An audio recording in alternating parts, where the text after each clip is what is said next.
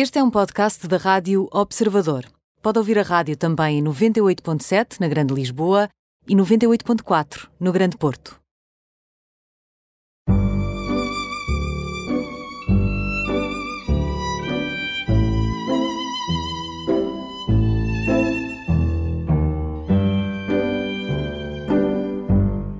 Bem-vindos ao programa Imperdíveis, hoje com o professor Fernando Mena Ferreira Martins, cirurgião pediátrico, eh, com doutoramento em Uppsala, na Suécia, professor do quadro da Faculdade de Ciências Médicas de Lisboa e depois professor convidado em Santa Maria Estefânia, Universidade Católica e o grande fundador, o grande criador da Pedipédia. Bem-vindo, bem-vindo ao programa. Uh, o seu currículo era muito extenso e, portanto, eu espero não ter resumido demais. Um, gostava, se calhar, de lhe perguntar, porque é uma pessoa muito entusiasta, perguntar-lhe pelo seu entusiasmo agora com este novo curso uh, de Medicina na Universidade Católica. Uh, muito obrigado pelo convite para estar aqui neste seu programa de imperdíveis, embora não seja imperdível. É, é completamente imperdível e, e, os ouvintes vão perceber porquê. estamos muito contentes, estou muito, muito contente, todos nós estamos muito contentes eh, eu tive a oportunidade, daqui a 20 e poucos anos, ter estado no primeiro grupo que tentou fazer uma faculdade de medicina na Universidade Católica, que falhou quase na, na linha da meta e ficámos com esta vontade de continuar e depois as coisas chegam quando chega à altura certa e agora foi à altura certa e não podia ter sido melhor e é uma alegria muito grande e vai ser muito bom para, para a Universidade Portuguesa e vai ser muito bom para, para a população, porque vamos fazer muito bons médicos. Professor Fernando, uh, eu se calhar vou tirar aqui o professor. Eu vou dizer, uh, Fernando Mena, uh, quando é que lhe ocorreu ser não só médico, mas cirurgião pediatra? Isto porque a esmagadora maioria das pessoas que não, que não é profissional de saúde faz muita confusão uma cirurgia a um recém-nascido, a um bebê prematuro, a crianças muito pequenas e também é muito aflitivo pensar que estas crianças, que estes bebés podem morrer na, na, no ato cirúrgico. E por isso gostava de saber, voltar assim, ir lá muito atrás e perceber quando é que isto começou e como é que aconteceu. Olha, eh, muito, muito atrás, eu acho que toda a vida pensei ser cirurgião, nem sequer médico, cirurgião. Eu, meu pai, com seis anos, queria ser forcado, depois pus-me a hipótese de ser engenheiro de obras feitas, que era uma, uma, uma boa função, e acabei como cardeal. Era a minha terceira escolha. Temos um amigo comum que vai achar graça quando souber isto. e então, então entre, entre obras feitas, cardeal e. Moço de forcados. Exatamente. Aí, pelos 10 anos, decidi que era mesmo para fazer cirurgia, como eu chamava, e foi para a cirurgia que eu vi. Fiz Mas aos, assim, 10 anos, aos 10 anos há uma mitificação, ou não? Completamente, eu não me via a fazer outra coisa que não fosse operar doentes, que é uma coisa curiosa. Engraçado. E depois, aí pelo, quando entrei na faculdade, fiz sempre virado para a cirurgia. No meu, no meu terceiro, quarto ano, comecei a frequentar os bancos de urgência, a cozer umas cabeças, quando me deixavam, enfim, passava noites, quando já, já ninguém queria fazer pequenas cirurgias, lá estava eu e outros que queríamos fazer uh, cirurgia, e é assim que se começa, é começando a fazer devagarinho, e portanto uh, acabei o curso e fui direto para, para a cirurgia. Depois fiz a tropa na Guiné, estive lá dois anos, uh, estive a trabalhar numa equipe, da equipe de, de, de, cirurgia do Hospital de Bissau e trabalhávamos também no, no Hospital Civil de Bissau, portanto nunca me passou pela cabeça fazer nada que não fosse cirurgia. Completei a especialidade de cirurgia e achei que não era bem aquilo que queria, um bocadinho mais. Toda a vida gostei muito de crianças, acho divertido crianças, gosto de brincar com miúdos. Tenho uh, há uma, há uma amiga. Tem o entusiasmo deles, aliás, é conhecida essa nossa, marca. É uma amiga nossa que diz que para ser, para trabalhar com crianças é preciso ter alma de ninho, e eu acho que se calhar tenho um bocado. Eu também acho, pelo menos aquilo que as pessoas dizem sobre si é exatamente isso. A mesma gargalhada, a mesma capacidade de ir ao, ao nível deles. E, entretanto, fez o doutoramento em Uppsala, que nos anos 80, ir para a Suécia fazer numa das melhores universidades eh, a fazer o doutoramento, se calhar assim sem grandes meios, não é? E aí estou a falar os meios uh, digitais, online, as ferramentas, não havia telemóveis, se calhar as boas. Não havia dinheiro, era isso. Conte-me lá, como é que foi isso? Eu estava a fazer cirurgia pediátrica e continuo a achar que era preciso, queria fazer mais, qualquer coisa. E o meu diretor de serviço disse-me: queres ir a aprender, vais à Suécia, tem uma, é uma belíssima escola de cirurgia pediátrica, fazem alimentação parentérica, que é uma coisa que é importante, é a diferença entre morrer e não morrer quando se é pequenino, e neste momento é um dos avanços mais importantes da cirurgia, foi a possibilidade de fazer alimentação parentérica, que é, é okay, permitir, permitir que uma pessoa fique dias, meses, anos, sem se alimentar pela boca, só alimentando pela veia. Uhum. Isto no adulto é complicado de perceber, agora imagino o que é fazer isto num miúdo com 2,5 kg e conseguir que ele cresça com harmonia, porque os miúdos quando crescem precisam de eh, nutrientes especiais, vitaminas especiais, sais especiais, minerais especiais, enfim, é muitíssimo complicado, muito difícil. E a escola sueca era a melhor escola do mundo nessa altura. De modo que eu fui lá, entrei lá com meia dúzia de questões no bolso, estive, eh, o diretor do, do, do, departamento era um homem brilhantíssimo, um, um, cirurgião de grandíssima qualidade, que era um dos craques mundiais das alimentações parentéricas, e andei por lá e ele, fui, um dia fui operar com ele, é uma história engraçada, um dia fui operar com ele, ajudá-lo, e, e, ele, a meio da operação, diz-me: Epá, que chatice, tenho uma, tenho uma reunião e não dei por isso, estava a mas a fazer manefarectomia. Como é que eu vou fazer? Não tenho agora quem fica aqui. Tu achas que és capaz de acabar a cirurgia?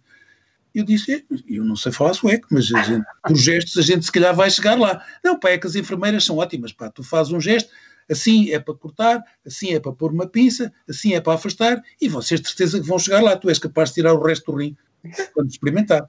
E eu, entra a inconsciência e a, e a responsabilidade comecei, máxima. Comecei a operar, comecei a operar e percebi que o ambiente era muito risonho, toda a gente se ria muito. Eu não percebi o que é que estava a passar, mas operei o rim, acabei o rim. Quando acabei, olhei para trás e dei uma palmada nas costas e ele estava atrás de mim a assistir. Ele nunca ele. tinha saído do bloco. Ah, ele, o médico. Nunca tinha saído do bloco. Tem era um teste, era um teste que queria era fazer. Um era um bocadinho. E depois disse-me: Olha, já sei o que é que tu vais fazer, tu ficas cá se quiseres eh, eu financio-te, arranjo de maneira de tu fazeres cá um doutoramento comigo, se quiseres aceitas, se não quiseres, quando se acabar a massa vais-te embora. E eu de repente disse, mas isso quando é uma coisita para quê? Para um ano, um ano e meio? Ele disse, dois, dois anos e meio, bom, foram quatro anos. Quatro espetacular, anos. espetacular. Que eu telefonei para Lisboa, falei à minha mulher e disse-lhe, olha, Isabel, tenho um convite que não estávamos nada à espera, o, o Gunnar disse-me para eu ficar cá com uma tese que ele subsidia, ou então para me ir embora quando acabar a massa. E ela, com um ar muito triste do outro lado, disse: Já aceitaste, claro. e eu disse: Pois, se calhar ia estava à, sua, à tua espera, não estavas nada, já, já tens na tua cabeça que aceitaste, vamos para a frente. Claro. Foram, os tais dois anos foram quatro, mas foram fantásticos. Foram que maravilha. Quatro. E alguma vez, alguma vez aplicou esse método a algum aprendiz seu, digamos assim? Nunca algum... fiz. Uhum. uma coisa curiosa. Sim, sim, acho uma coragem enorme. Eu há bocado ia dizer que era entre a inconsciência e passar a responsabilidade máxima para um, para um, um médico que ainda não estava habituado a operar ali, que não conhece, e de facto é, é impressionante. Então, se calhar isto leva-me aqui àquela, ao seu tempo, vamos dando aqui uns saltos no tempo, ao tempo em que estava na equipa que separou as primeiras gêmeas siamesas em Portugal. Isso também foi, isso também é quase sem rede, ou não? Isso, isso foi fantástico, isso foi fantástico. Nós nunca tínhamos visto, nunca tínhamos uh, tido uma, uma, uma, cirurgia dessas, uns doentes assim. O, o diretor do departamento, que era o Dr. Gentil Martins, programou a cirurgia, pensámos, desenhámos, conversámos, discutimos como é que se haveria de fazer. Uh, foi uma cirurgia que demorou, ups, eu acho que demorou pai quase 10 horas, 8, 10 horas, foi muitíssimo prolongada, muito prolongada, muito, mas foi esplêndido e depois foi, foi interessante porque uh, as miúdas foram para os cuidados intensivos e no quarto dia o Dr. Gentil Martins tinha que ir para uma, um congresso na, na, Tailândia ou na China, outro, não sei onde. Outro tinha que ir embora.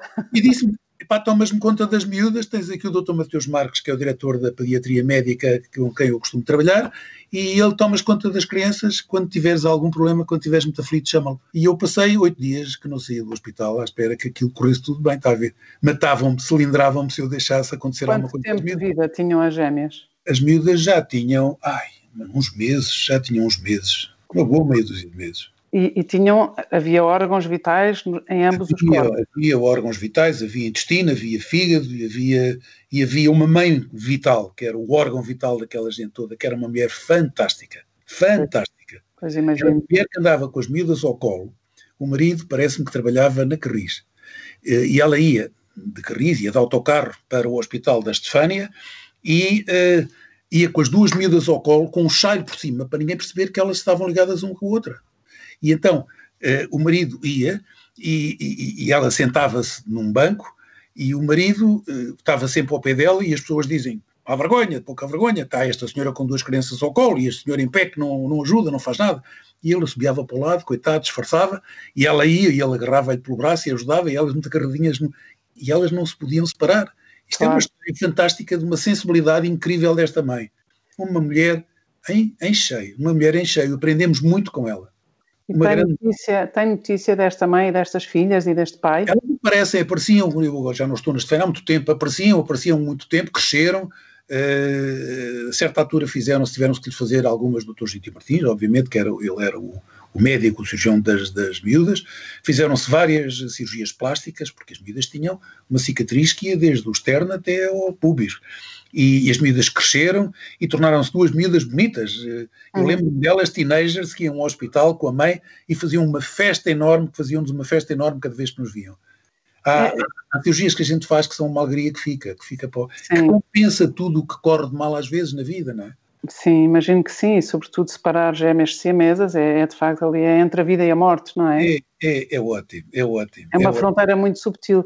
E, e, porque eu acho que deve estar sempre nessa, nessa fronteira, não é? Ou muitas vezes vê-se nesse, nessa fronteira invisível entre, entre uma criança ou um jovem que consegue fazer viver e outro que, que não foi possível, como é que, como é que tem conseguido lidar com, com as, as más notícias e, e, transmitir más notícias uh, aos pais, à família? Olha, eu acho que agora nas faculdades é uma, é uma, é uma área muito importante de ensino. Ensinam-se os alunos a dar más notícias. No meu tempo, não. Eu, quando comecei a fazer cirurgia pediátrica, o meu diretor era o Dr. Câmara Pestana, que é um esplêndido cirurgião, um senhor de mão cheia, e, e cada vez que morria um doente no banco, ele pegava num de nós mais novos e dizia: anda cá, e nós íamos atrás dele e dizia: Ficas atrás de mim, não abres a boca. E ele ia falar com a mãe, o pai, os familiares do doente que tinha morrido, e era ele que dava sempre, era ele que dava as notícias: olha, aconteceu isto, não conseguimos, fez isto, aconteceu, etc. E nós estávamos atrás. E era a maneira que ele tinha de nos passar o seu conhecimento de como é que isto se fazia. Eu, e a eu sua sensibilidade, e a sua sensibilidade. Eu, exatamente, eu aprendi muitíssimo com este senhor, muita cirurgia e muitíssimo maneira de estar. Era um príncipe da cirurgia era um príncipe da cirurgia, isso é muito ah. bonito, né? um príncipe da renascença. Ah, sim, sim, sim, sim, sim, é, o, E o que é que aprendeu então? O que é que aprendeu? Com ele, olha, aprendi a estar com os doentes, aprendi a respeitar as pessoas, aprendi a nunca tratar um doente por tu, aprendi, aprendi a dar boas notícias, aprendi a dar más notícias, aprendi a ajudar as pessoas a aguentarem as más notícias, depois de dar uma má notícia, o que se pretende é fugir. E ficar, é, é, às vezes, é um ato de coragem. É duro. É duro, é duríssimo. E agora, sobretudo, quando tudo se passa por trás de uma máscara, não é? Em que a máscara não se pode tirar a máscara, uh, deve ser ainda. e não se pode abraçar, não é? De repente, os abraços, os beijos, o toque converteu-se numa espécie de arma, digamos assim. Ou uh, isto tudo agora é muito mais difícil, ou não? É uma barreira horrível, é uma barreira horrível. Eu, eu, eu, gosto de falar e olhar para as pessoas e falar com as pessoas, e eu sou muito português, eu falo com as mãos também. a gente dá hum. abraços, eh, mexe, e é tão duro, tão difícil estar com uma pessoa do outro lado e a pessoa estar triste, a desfazer-se com uma má notícia e a gente não poder senão dizer-lhe: olha, daqui a um metro e meio eu tenho muita pena, estou consigo. Às vezes um abraço é, é importante para quem recebe a má notícia. Nós estamos deste lado e não não podemos. E depois uma coisa horrível, medonha, que é a pessoa é internada porque há um pai que leva um filho ao hospital que diz, olha, tem febre e tosse. E, e o, ter febre e tosse, um mês e meio depois, olha, venho cá buscar e venho a enterrar, porque nem sequer lhes pôde dar um beijo de despedida. Isto é uma coisa medonha.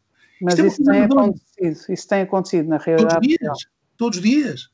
Todos, todos, dias, dias, todos, os dias, dias, claro, como é que as pessoas, as pessoas não entram nas unidades em que as pessoas, porque são unidades de, de cuidados intensivos, as pessoas são chamadas e dizem: olha, vamos enterrar o seu filho, só podem cinco pessoas, mas ele tem seis filhos. Está a ver? Isto é uma coisa tremenda. Eu não calculo, eu felizmente não estou a fazer esta medicina neste momento, mas acho que isto é uma agressão para os médicos uma agressão para os enfermeiros, para todo o pessoal da saúde que diz eu só estou aqui a fazer medicina, não estou a fazer tudo o resto que é o apoio psicológico, social, de, de, pessoa para pessoa, que é a nossa profissão, é o que nós. Não se pode fazer, é, é medonho, é medonho. É medonho. É dramático, é dramático. É, é, é. Eu acho que nós, nas notícias, temos muita noção de, dos funerais, dos enterros, das pessoas adultas uh, que não têm ninguém, mas realmente nos cuidados intensivos há bebés, há crianças, há jovens, há adultos que, que, que são internados e que ficam lá e que morrem, e as famílias entregaram-nos e depois vão buscá-los para os enterrar, e realmente é uma realidade duríssima, duríssima. Os cuidados intensivos ainda é como o outro, mas repara, mas quando é uma unidade de, cuidados intensivos de Covid, as pessoas não entram, não entram. E a pessoa deixa um familiar com febre e tosse e vai buscá-lo um mês e meio depois para enterrar. É muito duro, é muito duro. É medonho, é medonho. Então, e voltando àquilo que aprendeu, como é que hoje em dia, como é que consegue transpor essas barreiras aparentemente intransponíveis e consegue aplicar esta sua capacidade de abraçar sem poder dar abraço? O que, é o que, o que é que faz ou o que é que não faz? O que é que diz e o que é que não diz? Eu não, eu não trabalho, Laura, eu não trabalho com este género de pessoas que estão, uh, que estão com estas situações. Eu não estou nestas enfermarias de cuidados intensivos. Portanto, conhece as histórias, mas não está lá eu no dia a dia. histórias, eu gostava muito, gostava muito que o Estado dissesse quem tem um doente muito mal, vamos ensiná-lo a fardar-se, vamos ensiná-lo a entrar nos cuidados intensivos, vamos deixá-lo estar um quarto de hora a fazer uma festinha no pé do doente, do seu tio, do seu pai, do seu irmão. É, é, muito difícil, eu percebo que é muito complicado, é muito complicado, mas é muito desumano não fazer isto. É, é uma realidade muito, muito desumana. Qual foi a melhor coisa que lhe aconteceu? Uh, temos aqui um minuto e meio antes de fazer uma pausa. Qual foi a melhor coisa que lhe aconteceu uh, em termos cirúrgicos? De medicina. De medicina. Olha, vou contar uma história. Eu estava no pai no meu quinto ano da Faculdade de Medicina, estava no banco em Santa Maria e entrou um doente com uma asma que, com uma emparagem respiratória. E a equipe inteira saltou-lhe para cima, no meio do chão, massagem respiratória, massagem cardíaca, respiração artificial, boca a boca, sei lá o que é que se não fez. E, e o chefe da equipe, a certa altura, disse: Bom, este não há nada a fazer, este, este, este morreu. E eu que estava ao lado e que nunca tinha feito uma massagem cardíaca, não sabia como é que isso se fazia, disse: Posso experimentar? E eles olharam para mim e disseram: Tá, experimenta, pá. E eu pus-me de joelhos ao lado do doente e comecei a fazer massagem cardíaca. E de repente o homem começou a respirar. Bom, levei um encontrão. Sai daí! não sobreviveu, eu nunca mais me esqueci disto, sabe?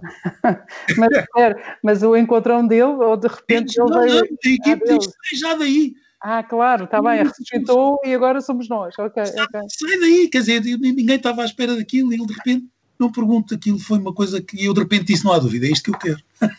é impressionante, isso é muito, muito impressionante. Então, Fernando, vamos fazer aqui uma, uma pausa. Uh, nesta conversa, uh, eu continuo a tratá-lo por Fernando, mas é o claro, Fernando Mena Ferreira Martins, uh, professor de, de cirurgia pediátrica. Voltamos já a seguir ao intervalo. Até já. Professor Fernando Mena Ferreira Martins, uh, cirurgião pediátrico, uh, que prefere ser tratado por, por, pelo nome próprio, então eu continuo no Fernando. Uh, a sua infância nasceu, nasceu em África, não foi? Nasceu nasci, em Angola? Nasci em Angola, em Luanda. Nasci por acaso em Luanda, os meus pais estavam lá. E depois esteve lá até quanto e tempo? Eu Lisboa com meio dúzia de anos, 3, 4 anos, nem sei. Ah. Estive em Lisboa, depois aí pelos meus 6 anos fui para Moçambique onde estive até aos 12 anos, e depois voltei, e depois, eh, e, e portanto esta é, a minha, eh, esta é a minha atração irresistível por África. Sempre voltar. Já foi a África, quem lá vai fica agarrado. Não, é, sabemos é isso, sabemos é. isso. Então, há bocado dizia que entre os 6 e os 10 anos já começou a formar-se na sua cabeça ao ser uh, cirurgião. Sim, sim. Quer dizer que estava em Moçambique nesses anos e teve conversas com alguém, alguém o inspirou. Quem é que foram, primeiro quem o inspirou e depois também ao longo da sua vida quem foram os seus mestres? quem me inspirou? Eu acho que isto começou, eu estava aí pelos meus 9, 10 anos. Os meus pais tinham uma casa em Aminga, que é uma, uma cidade aí a 100 e tal quilómetros da Beira, e, e na Inhaminga havia um, um médico que, que, fazia tudo, obviamente, eles faziam medicina, a cirurgia, era, é um posto, aquilo era uma zona de serrações, havia uma população bastante grande, e eu lembro, ele, ele tinha um, um filho que, que, com quem brincávamos, andávamos os dois no mato, de bicicleta, sei lá o que é que a gente não fazia. à solta, sem qualquer controle. Era muito divertido viver, numa, viver em África nessa altura. E agora penso que será também, enfim. Uh, e eu lembro-me que um dia nós aproximámos do, do posto de, de, saúde onde, onde, o, onde o pai dele trabalhava e eu disse-lhe a ele, vamos espreitar. E eu espreitei por uma janela aberta e estava um homem, um africano, a ser operado. Penso que é uma hérnia, pelo pai dele. Com janelas abertas, ouça, nessa altura, isto há 70 anos. O que se as, questões, as questões da asepsia. O quê? Tinha de haver alguma, pelo menos, que calhar lavavam as mãos, não é? Mas eu não sei. Sim, certeza. Que era uma coisa fantástica. E eu olhei, ele olhou para mim, o, o, o cirurgião? O meu, o meu colega, ele olhou pela janela e disse: fora daqui. E a gente piscou. estava a operar, estava com a operar uma barriga de, um, de, uma pessoa e eu achei que aquilo era uma coisa fantástica e disse: Meu Deus, é mesmo isto, é isto, é isto que eu quero fazer. E portanto, foi assim que eu comecei. foi, nunca mais me saiu isto da cabeça, está a ver, Tripai. E nunca mais teve dúvidas? Nunca mais, a menor dúvida, a menor dúvida. Oh, Fernando, há bocado, há bocado dizia uma coisa que era muito terna e que dizia sempre gostei de crianças, sempre gostei de brincar e de ir ao, ao mundo deles, mas o gostar de crianças não quer dizer necessariamente que, uh, que goste de abrir a barriga das crianças, de as operar ou de ver o que é que está dentro. E, porque nunca lhe fez impressão, apesar de gostando imenso de crianças, nunca lhe fez impressão. Nós estamos, nós, estamos, nós somos treinados para operar e começamos a operar, obviamente, adultos, não é? E a ajudar a operar e a, a assistir, depois a instrumentar, depois a ajudar. É uma, é um, são graus que se vão subindo a pouco e pouco e com muita segurança, como é evidente. E, portanto, quando nós chegamos à fase de crianças, operar crianças, que é uma coisa que já se faz em sénior, na cirurgia geral, já se está muito preparado para isso, já se está muito preparado para isso. Eh, eu gosto de crianças e acho que nós, nós trabalhamos com crianças, temos um privilégio único que é ganhar a vida a brincar. Os palhaços ganham a vida a brincar. Nós também ganhamos a vida, nós pediatras, nós cirurgiões pediatras, ganhamos a vida a brincar. Pouca mais gente consegue fazer isto. E os pais devem olhar para mim. Explique-me isso melhor, explique-me isso melhor. Quando me vêm a jogar ao Berlim ou a empurrar carrinhos no chão, a ver qual é o carrinho que anda mais depressa numa consulta, devem pensar, coitado, este desgraçado anda aqui a arrastar-se pelo chão e não percebem que eu ando a arrastar pelo chão com o filho dele a fazer corridas. Eles não percebem nada e eu não lhes digo. mas, mas oh, Fernando, mas isso é entre, entre uma consulta em que uma pessoa pode brincar e interagir e, e estar ali ao nível das crianças, e depois o bloco operatório e um bebê que é no auge da sua fragilidade e com a consciência alterada porque está anestesiado e de repente temos um bebê para, uh, com um bisturi para, para abrir, para operar, para salvar. Ouça, Isso nós quando vamos operar sabemos exatamente o que é que vamos fazer e estamos preparados para fazer o que estamos a fazer, não é? Primeiro. Uh, depois, quando nós uh, estamos com uma, uma situação que é complexa. Nós sabemos que neste momento, nesta altura, nós somos a pessoa certa para trabalhar nesta patologia e para pegar nesta criança e devolvê-lo aos pais nas melhores condições possíveis. E isto, quando se consegue, dá um gozo danado. É mesmo. É, é, é, o supremo luxo é a gente fazer o que gosta. E, e, e, quando se gosta do que se faz, é, é tudo mais fácil, sabe? É tudo mais fácil.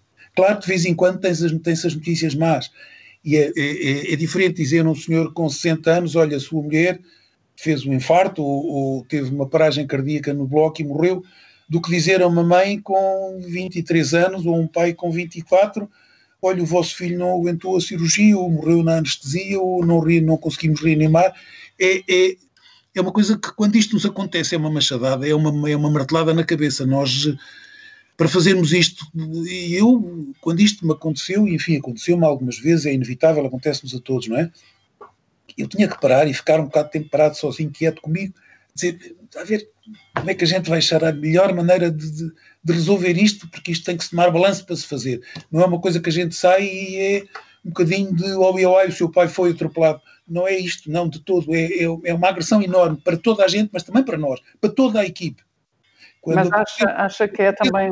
No bloco, ouça, são os enfermeiros, fica tudo. É, é, é, um peso, é um luto que cai num bloco. É, uma, é, é duro, é duríssimo. E chora? Acontece-lhe chorar? Não, não, a gente não, não pode estar num bloco que tem o miúdo, é difícil, não, não dá, mas por dentro sim. Uhum. E quando isso lhe aconteceu, é, o, o, Fernando aprendeu com aquele médico a ser a pessoa ser o, o, próprio Fernando a ir dar a notícia aos pais. Nunca o responsável é quem tem que dar a notícia aos pais. O responsável é quem tem que dar as notícias aos pais. Isso não há, não há que fugir daqui. Não há que fugir daqui. É a nossa responsabilidade. Tudo o que corre bem é o cirurgião, tudo o que corre mal é o cirurgião. Se houve um erro do, do anestesista, se há um erro do, do, instrumentista, se há um erro cirúrgico, se há um erro do que quer que seja, o erro, a, cúmula da equipa é o cirurgião. O cirurgião é que tem, que tem que dar a cara e não pode chegar lá e dizer foi aquele menino. Não, não. É a minha equipe. Fui eu, fui eu que me comprometi convosco em pegar no vosso filho, levá-lo ao bloco e entregá-lo outra vez e falhei. Isto é nosso. E como é que lida com o erro? Porque eu sei que os médicos eh, recorrentemente têm encontros onde falam dos seus, das, suas, das suas conquistas, digamos assim, uh, científicas, médicas, mas também, uh, e da sua boa prática, mas também partilham erros médicos. Num, num serviço bom, num serviço bom, ao fim da semana, os casos maus, as complicações, não é só as mortes, é as complicações são discutidas doente a doente. Se, por sistema, uma apendicite tem dois dias e meio de internamento, e se ao fim de nove dias o doente ainda está a fazer antibióticos, esse doente é recorrentemente avaliado pela equipe toda o que é que está a correr mal. Porquê é que este miúdo não teve alta ao fim de dois dias? Porque tinha um abscesso apendicular, porque tinha uma peritonite. Certo. Será que fizemos os antibióticos certos? Pusemos só dois antibióticos, não deveríamos ter posto três nestas circunstâncias? Não porque, ou sim porque. E a equipe toda o chefe da equipe tem que levantar esses problemas e a equipe toda, e quem operou e quem não operou e quem lá está, tem que dizer sim porque ou não porque. E tudo isto chega ao fim e ninguém está a acusar ninguém, ninguém está a dizer tu és um mau cirurgião, tu és um bom médico, vou correr contigo por vila pouca da, da pucariça, de todo. É para nós não tornarmos a repetir e para aprendermos todos com os erros uns dos outros. A medicina é obrigatório, cada dia nós temos que aprender qualquer coisa com os outros. É fundamental, é fundamental. Isso Isto também... É isso revela, revela não só esta lógica do todos por todos, e uma, uma equipa em que todos valem uh, o mesmo, eh, quando estamos mesmo ali, quando estão todos no bloco, uh, não estou a dizer que um cirurgião vale o mesmo do que, do que se calhar o assistente uh, operacional, mas, mas no fundo, no fundo vale, porque um não existe sem o outro mas, mas há algum erro que na história da, da medicina próxima, recente, passada, ou alguma coisa que tenha conhecimento e que, que o tenha impressionado e que o tenha posto mais alerta? Eu acho que é engraçado, é uma história, não, não, tu um bocadinho assim me está a perguntar. Eu acho que é uma história da história da medicina, a descoberta da penicilina, quando o, o, o homem descobriu a penicilina ia com uma placa de Petri Radiante fez a sua. A sua eu, eu, ouvi contar esta história e, acho, e sempre ouvi. Com a sementeira dos, dos, dos, das bactérias e com, uh, para fazer crescer, para ver se na penicilina aquilo atuava, eu acho que a placa de Petri caiu no chão ele devia ter começado tudo outra vez e não começou a pôr naquilo, pôr e levou outra vez e aquilo desenvolveu-se e dali saiu a penicilina. Isto é uma top. mas não tive coragem de recomeçar tudo de novo. Eu disse, não, este vai avançar e vamos ver a seguir. E quando resultou, repetiu outra vez e, claro, obviamente, cientificamente as coisas evoluíram. Isto às vezes são erros que dão em, em luz, está a ver? Aham, era bom que houvesse alguma coisa a acontecer agora também para o Covid, não é? Oh meu Deus, faço tanta experiência. Faz tanta experiência, exatamente. O, eu queria agora aqui dar um salto para aquilo que é considerado o seu bebê. o seu, já não é filho porque os seus filhos são crescidos, ele já tem os seus próprios filhos, mas que é a Pedipédia. A Pedipédia é uma Wikipédia pediátrica, é um, um, é um, é um tesouro uh, que começou, que inaugurou, que criou, que pensou, que está a começar, que há de levantar voo, mais voo ainda, mas gostava que me falasse e que me dissesse qual é o objetivo da, da a quem é que se destina, porque é extraordinariamente bem feito. Tudo aquilo que já existe e está online é muito, muito bom. Tem uma versão numa cor azul mais escura para profissionais de saúde e outra para, para pais e para leigos. Uh, tem já bastantes entradas, mas é de certeza uma enciclopédia médica de pediatria que precisa de ir sendo atualizada. Gostava de ouvir falar sobre esta pedipédia. Olha, eu eh, depois de ter estado em África, na Guiné, eh, trabalhei também no Hospital de São Francisco Xavier como consultor de cirurgia pediátrica e nós recebíamos muitos miúdos da África, muitos miúdos da África.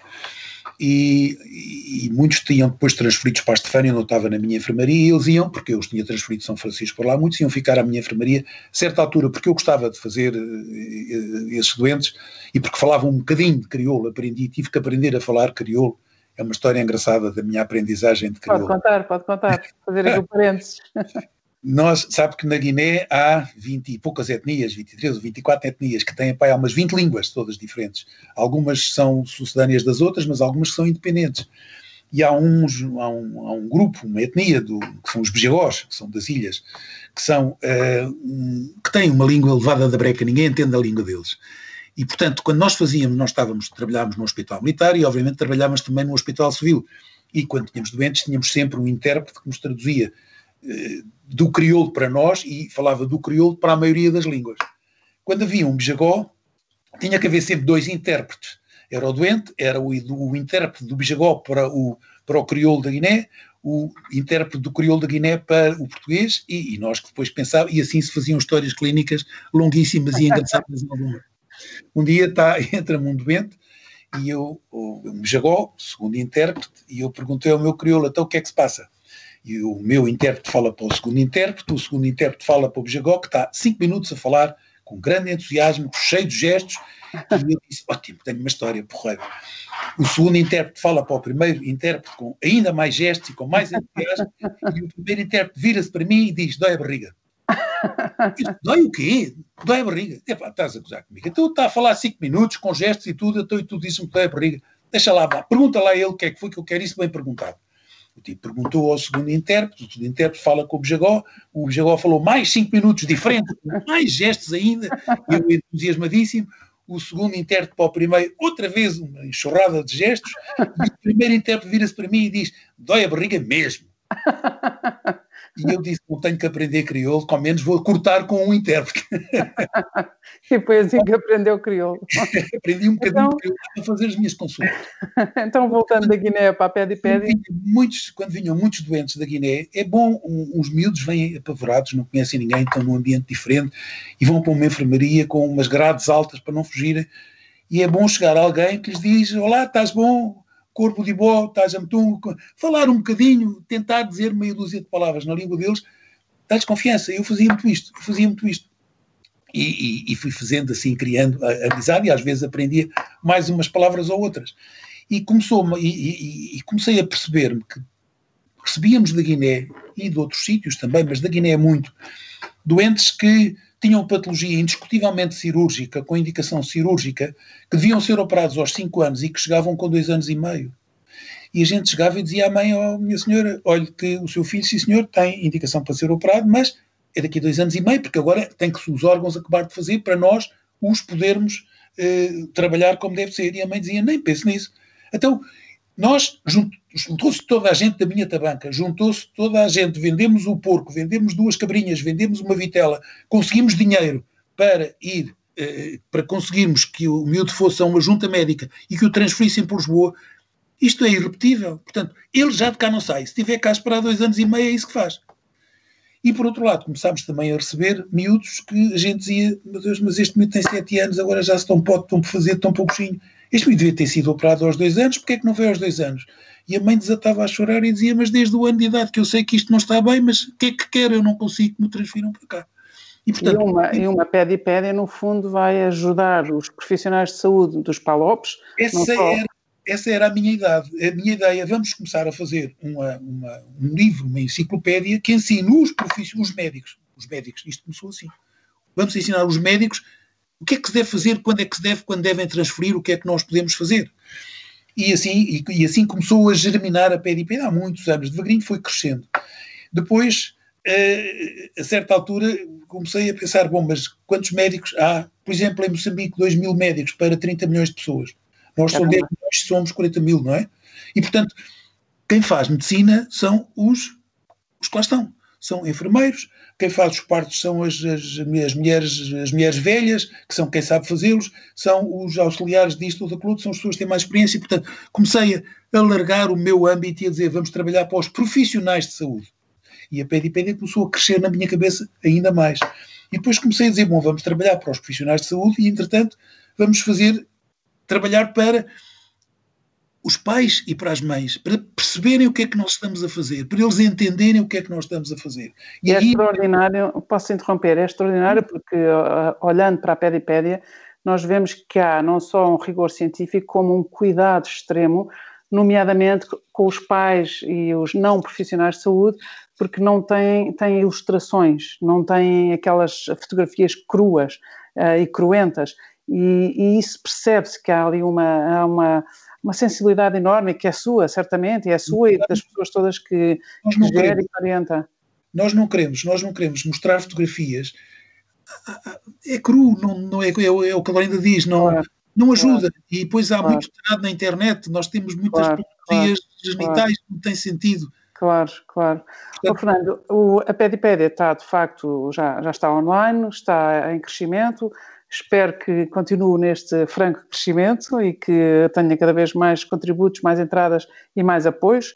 Queria só aproveitar aqui estes dois últimos minutos da nossa conversa, porque isto esgota-se num instante, para falar de si como um homem de família. Eu sei que uh, tem a família reunida sempre à sua volta, a ouvir as suas histórias, a partilhar e a absorver o seu entusiasmo, mas o Fernando e a Isabel, que já disse o nome da sua mulher, há anos sem fim que ao domingo invariavelmente recebem a família toda. Venha quem vier, há sempre um jantar, há sempre mais ovos para mexer, há qualquer coisa. É Hoje em dia é tão difícil manter isto. Como é que, qual é o segredo? Qual é o truque? É, o truque é a gente recusar-se a morrer. Hum. É, há um amigo nosso comum, um amigo seu, que é um filósofo, que cita sempre uns versos do Pessoa que diz: A morte é a curva na estrada, morrer é só não ser visto. Se nós não formos vistos, nós morremos e nós recusamos a morrer. Portanto, nós queremos ver os nossos e por isso uh, uh, nunca, nos, nunca nos fechamos. Uh, Recusei-me a deixar de ver os meus netos. Claro que temos cuidado, claro que temos juízo, mas os domingos cá em casa, agora passámos, estamos em férias, enfim, vamos recomeçar, não é? Mas os domingos cá em casa, que nunca sabe quantos vêm, mas que nunca são menos que 16, 18 e que chega a 30, é uma alegria, é uma alegria. E quando Como é que fizeram agora para ajudar as famílias grandes? Ou seja, sendo médico e tendo esta responsabilidade também de ser um role model, o que é que se pode fazer de forma criativa para que não se corram riscos de contágio, mas que as pessoas não deixem de estar? Não, não acho que nós começámos a, a, a, Os nossos filhos tentaram isolar-nos e desistiram, perceberam que não havia nada a fazer, invadia e entrava-lhes pela casa adentro. Eles punham máscaras e diziam para tirarmos os sapatos e a gente ria-se. E assim foi. E pode que começámos a, a, ir jantar à casa de um, do outro, do outro dividimos o risco. Dividimos o risco. Claro que se há um que está constipado, dizem aos pais não venham cá. Claro que se há um que está com gripe ou com o que fosse, é evidente que estamos com cuidado e é ah, evidente que fazem análises repetidas. Muito bem, então se percebi é estas pessoas que vinham à vossa casa, vocês agora visitam. A única coisa que fazem é deixaram, recusaram deixar de se ver e no fundo, se calhar pela sua experiência das pessoas que e do seu conhecimento, que são as pessoas que entregam filhos ou pais ou, ou irmãos ou familiares para serem internados e depois só vão buscá-los para serem enterrados. Isto, certeza que o marcou muito. E, claro que sim, claro que sim. E, e no, no, nas férias, no verão, juntámos-nos todos, alugámos uma casa e fizemos o que fazemos todos os anos, que é juntarmos todos. Isso não abdicamos também. De modo que, enfim, assim estamos. Muito bem, então uh, acabou o nosso tempo. Já agora, só para que não fique no ar nenhum equívoco, e porque estamos em tempos que são uh, suscetíveis e suscetibilizantes, alugaram uma casa muito grande com, muito, muitos anexos grande, grande. a manter distâncias. Os netos todos, todos. Muito bem, muito bem. Muito obrigada, agradeço-lhe o entusiasmo, as histórias, a pedipédia e tudo, e, e, o seu entusiasmo inaugural também com o curso de Medicina na Universidade Católica. Espero que corra tudo pelo melhor. Muitas felicidades para si e muito obrigada por ser como é. Muito obrigado, muito obrigado ainda pelo convite. Nós vinhamos falar na Pedipédia e no fundo foi, falámos tudo menos da Pedipédia, quase. Não, quase, quase. obrigada. obrigado. Obrigado. obrigado